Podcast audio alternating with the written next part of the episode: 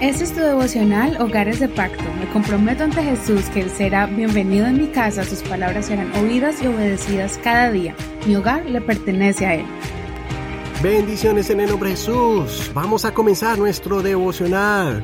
Gracias por acompañarnos. Como todos los días de lunes a viernes estamos estudiando la palabra del Señor y estamos estudiando el libro de Reyes, un capítulo a la vez. Y ahí sacamos la reflexión de una porción bíblica de cada capítulo. Si quieres recibir estas enseñanzas por WhatsApp, escríbenos al 1562-551-2455, añádenos allí a tu lista de contactos y escríbenos por WhatsApp y te añadiremos a, nuestra, a nuestro grupo en esta red social, WhatsApp. Primera Reyes capítulo 8, el título de este tema es La oración intercesora de un padre por su hogar. Y vamos a mirar la oración que Salomón hizo a favor del pueblo de Israel. Primera de Reyes, vamos a leer el capítulo 8, el verso 56 al 61 de la versión Reina Valera actualizada 2015. Bendito sea el Señor que ha dado descanso a su pueblo Israel, conforme a todo lo que él había prometido. No ha fallado ninguna palabra de todas sus buenas promesas que expresó por medio de su siervo Moisés. El Señor nuestro Dios esté con nosotros, como estuvo con nuestros padres. No nos desampare ni nos deje.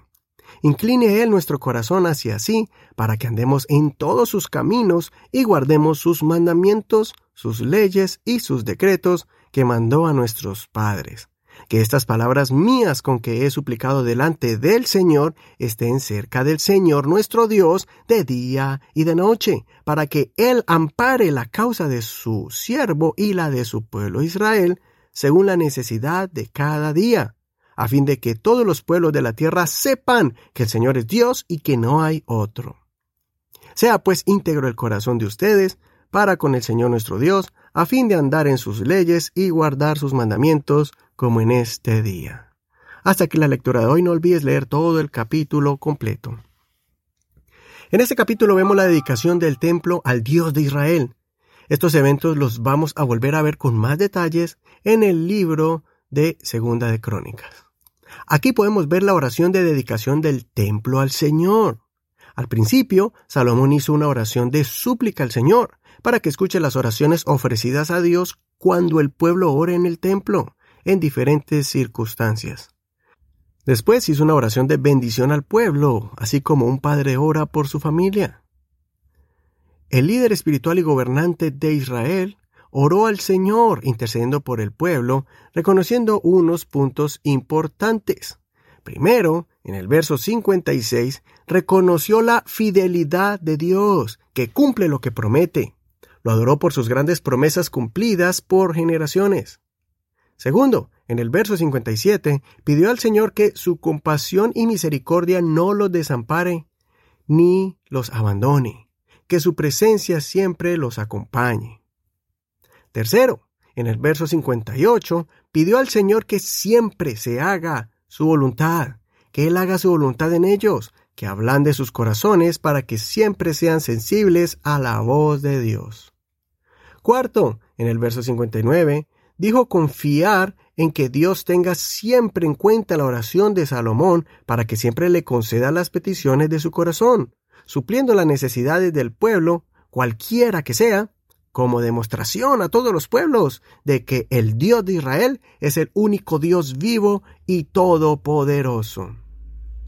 Por último, Salomón advirtió al pueblo a que sea fiel, que vivan en integridad, para que todas las bondades de Dios sean sobre ellos y que se cumplan todas estas peticiones de Salomón por el pueblo. Sigamos el ejemplo de Salomón, que intercedió por el pueblo delante de Dios pidiendo la bendición del Señor sobre ellos y persistiéndoles a que permanezcan firmes. Recordemos que los grandes líderes hicieron oraciones de intercesión por su pueblo en momentos decisivos, como Daniel, Nehemías y también nuestro Señor Jesucristo, que siempre intercedió por sus discípulos. Vuelve a estudiar estos versos, que te servirán como una guía de oración al Señor cuando entres a su presencia para interceder por los demás. Meditemos. Como líder de tu hogar, ¿estás intercediendo por tu familia ante Dios? ¿Estás siendo específico al Señor de cómo quieres que Él los bendiga? ¿Estás continuamente recordando a tu familia que vivan vidas íntegras?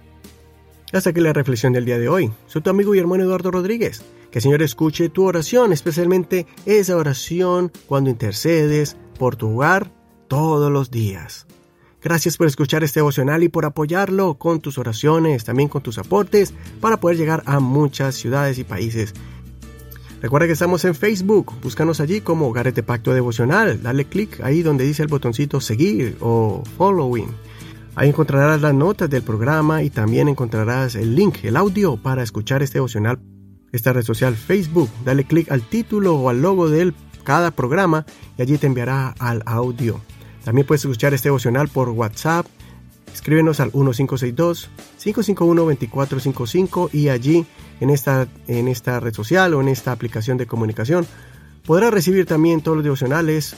Escríbenos para añadirte a nuestro grupo de WhatsApp 1562-551-2455.